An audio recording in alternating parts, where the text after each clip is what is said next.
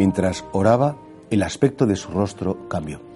Hoy celebramos esta fiesta tan entrañable que es la transfiguración del Señor.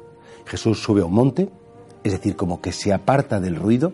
Jesús escoge entre los apóstoles a sus amigos más íntimos y allí, en ese monte, en ese silencio, fuera del ruido habitual, les muestra toda la belleza de su rostro.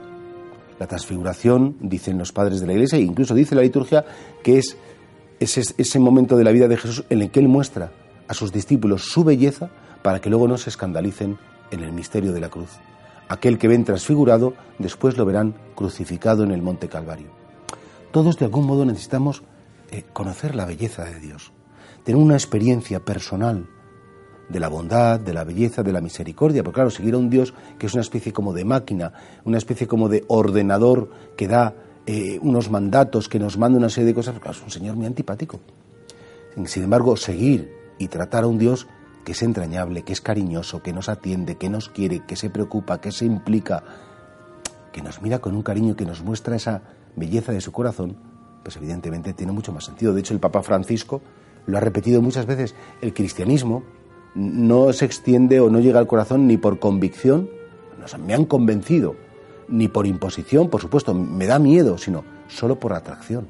En el sentido de que cuando algo, alguien ve que algo es muy bello, pues quiere contemplarlo y quiere quedarse ahí y quiere disfrutarlo, pues, pues esto es lo que hizo Jesucristo. Tenéis que conocer mi belleza.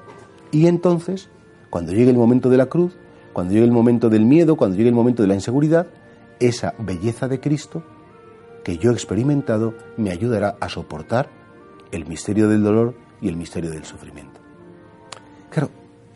Nos podríamos preguntar, ¿conocemos la belleza de Cristo? ¿Hemos experimentado esa paz Hemos experimentado alguna vez ese descanso. Hemos tenido la experiencia de decir, Señor, te invoqué y cuando estaba tan, tan nervioso, tan, pasando tan mal, pues pude eh, descansar en ti y eso ya es bello. Pude acogerme a ti y eso ya tiene una grandeza increíble como nada en la tierra me lo puede ofrecer. Es mi experiencia de Dios lo suficientemente importante, lo suficientemente gratificante, no digo ahora, porque a lo mejor ahora estás pasando un mal momento y, se te desdibuja el rostro de Dios, pero en tu historia, en tu vida, en tu pasado, seguro que ha habido algún momento en que Él se ha transfigurado y te ha mostrado toda su belleza.